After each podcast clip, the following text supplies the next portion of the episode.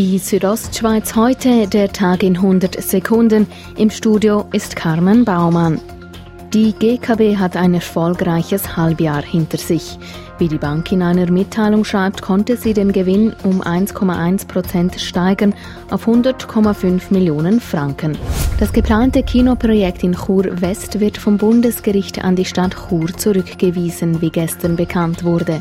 Der Grund, die Stadt muss für das Kino und das bereits bestehende Einkaufszentrum City West eine gemeinsame Umweltverträglichkeitsprüfung durchführen.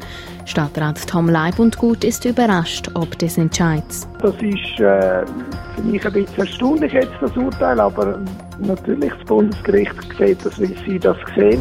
Das neue Erstaufnahmezentrum für Asylsuchende in Meiersboden bei Chur kann gebaut werden.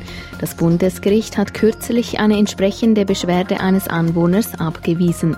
Der zuständige kantonale Amtsleiter Marcel Sutter freut sich über den Entscheid.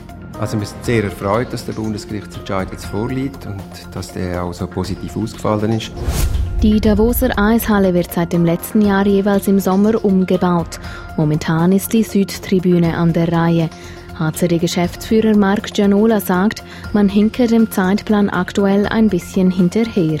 Der Terminplan das ist sehr eng und es hat dann ein paar Details wie gewisse technische Räume, die halt fertig sind, bevor die Nächsten weiterarbeiten können. Und dass die zur richtigen Zeit fertig sind, ist die grosse Herausforderung im Moment. Die Südostschweiz heute, der Tag in 100 Sekunden, auch als Podcast erhältlich.